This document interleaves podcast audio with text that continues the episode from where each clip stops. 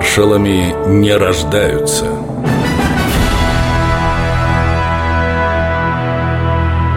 Михаил Тухачевский. Красный Наполеон. Так называли его Потому что он, подобно Бонапарту, был страстным поклонником военного искусства. Тухачевского интересовало буквально все Новейшие образцы вооружений – современные тактические приемы обороны и нападения. Полководец утверждал, молодой Красной Армии необходимы крупные бронетанковые и механизированные соединения, сильная авиация. Правда, вот минометы Михаил Николаевич почему-то недолюбливал.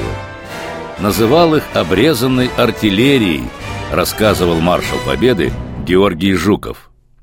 Вспоминая в первые дни Великой Отечественной Тухачевского, мы всегда давали должное его умственной прозорливости и ограниченности тех, кто не видел дальше своего носа, вследствие чего наше руководство не сумело своевременно создать мощные бронетанковые войска и создавало их уже в процессе самой войны. Тухачевский за поем читал военную литературу, изучал архивные материалы, биографии Суворова, Кутузова, Багратиона, походы Цезаря и Ганнибала – труды известного немецкого теоретика XIX века Карла фон Клаузевица. Маршал Георгий Жуков утверждал При встречах с ним меня пленяла его разносторонняя осведомленность в вопросах военной науки.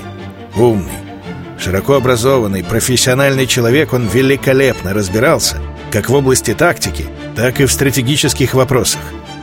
Хорошо понимал роль различных видов наших вооруженных сил в современных войнах и умел творчески подойти к любой проблеме.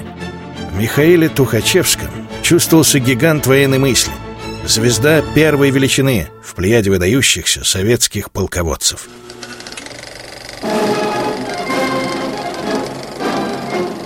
В императорских войсках он дослужился только до командира роты.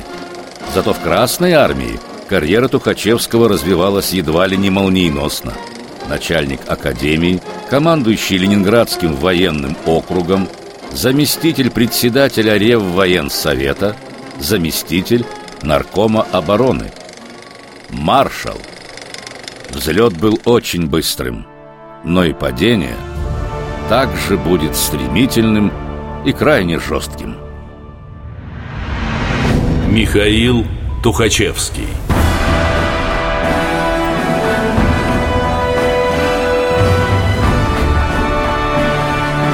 маршалами не рождаются –